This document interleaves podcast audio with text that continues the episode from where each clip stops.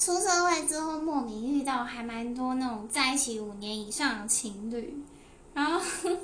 我通常都是认识男生，就是情侣里面的那个男生，